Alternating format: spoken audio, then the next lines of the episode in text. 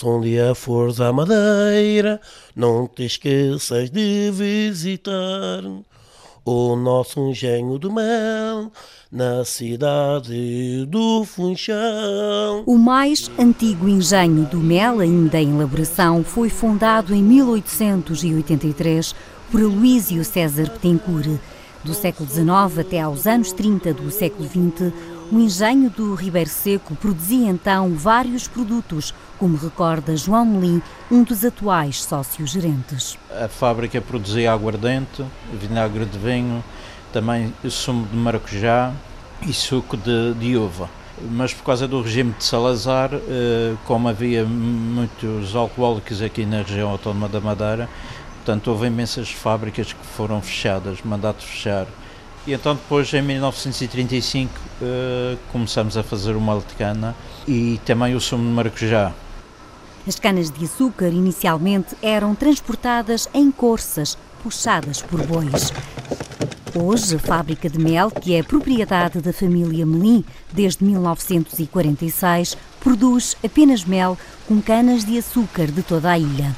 Antigamente, o trabalho era mais exigente. Cortar as canas de açúcar, o molho de cana de açúcar era com machado, hoje em dia com uma motosserra.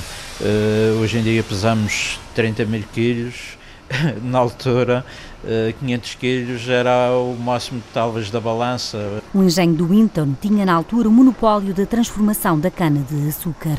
As pequenas empresas podiam apenas laborar os excedentes. Vasco Melim, um antigo proprietário e pai de João Melim, recordou à investigadora Nádia Nunes, nos anos 90, as normas impostas durante décadas. Vinha para aqui um fiscal que, enquanto o doutor Oliveira Salazar fez vivo, a missão deles aqui é a questão da pesagem da cana.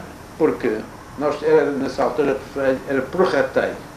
Existia o Winton, que era o, o senhor uh, que mandava tudo na, regime sacarente, e a alfândega ia dizer, a fábrica do Reverso 400 toneladas de cana, Calhia tem 300 ou 400, mais chique, tanta que existia mais chique. A elaboração no engenho ocupava homens de vários lugares da Madeira. O trabalho sempre foi por turnos, mas as distâncias numa ilha diferente faziam com que muitos vivessem alguns dias na fábrica. O primeiro edifício da fábrica era de madeira com um telhado de zinco. Em 1967 foi construído o que se mantém até hoje. João Melim, os irmãos e os vizinhos cresceram por entre os sons e as vivências do engenho. Desse tempo fica a memória de um rosto dos carros de cana e das brincadeiras que hoje já não existem. Em cada carro vinha o chamado guerrilha no topo das canas. A tarefa do cigarrilho era uh, não deixar os miúdos tirar as canas de açúcar.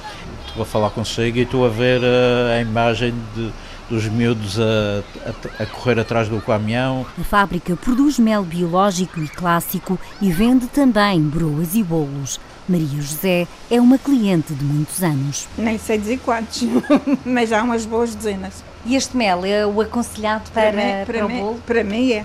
O que eu aprecio mais nele é o sabor. Não é queimado, não amarga. E fora o bolo de mel, a senhora usa em culinária ou na doçaria? O... Sei, agora. No quê, por exemplo? Agora é, é moda usar na culinária. Um dia. João, venho buscar as minhas uh, latas de mel, que, que, são aquelas. E o rapaz leva. Exatamente. Muito obrigado. Na época da elaboração, entre abril e maio, estão ao serviço cerca de 50 colaboradores. Chega de toda a ilha as caninhas multicor. Um dos trabalhadores e a filha dão voz ao hino do engenho do Ribeiro Seco.